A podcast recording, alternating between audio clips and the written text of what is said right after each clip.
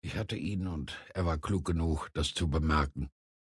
Er lächelte nun das offene, unverbindliche Bankerlächeln, das deutlich machte, dass ein Zahnarzt merkwürdigerweise die Dritten zu hell gemacht hatte.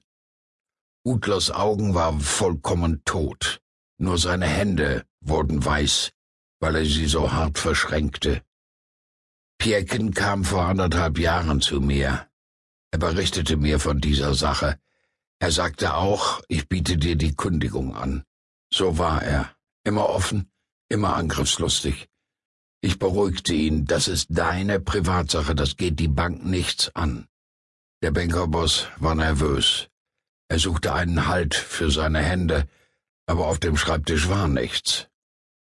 Welche Nachteile hatte diese Geliebte für ihn? hakte ich nach.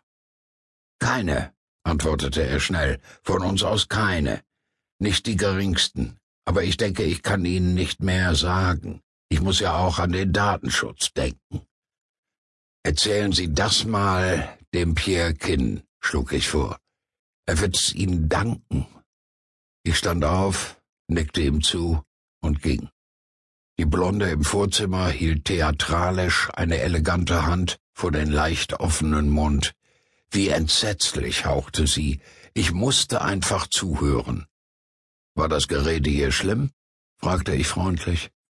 Ach Göttchen, sie kicherte, Sie wissen doch, wie das hier in der Eifel so ist. Den meisten ist so langweilig, dass so eine Sache wochenlang geht was sage ich, wochenlang, Monate und so.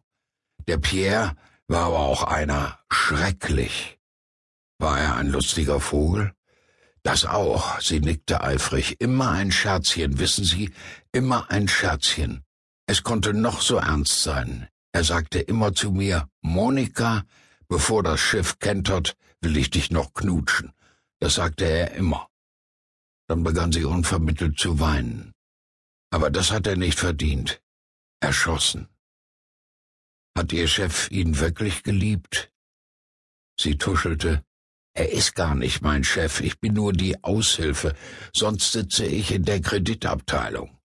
Und Sie sind Journalist? Für wen denn? Ja, die waren ein Herz und eine Seele. Das weiß ich in diesem Fall nicht, erklärte ich wahrheitsgemäß. Wo wohnen Sie denn?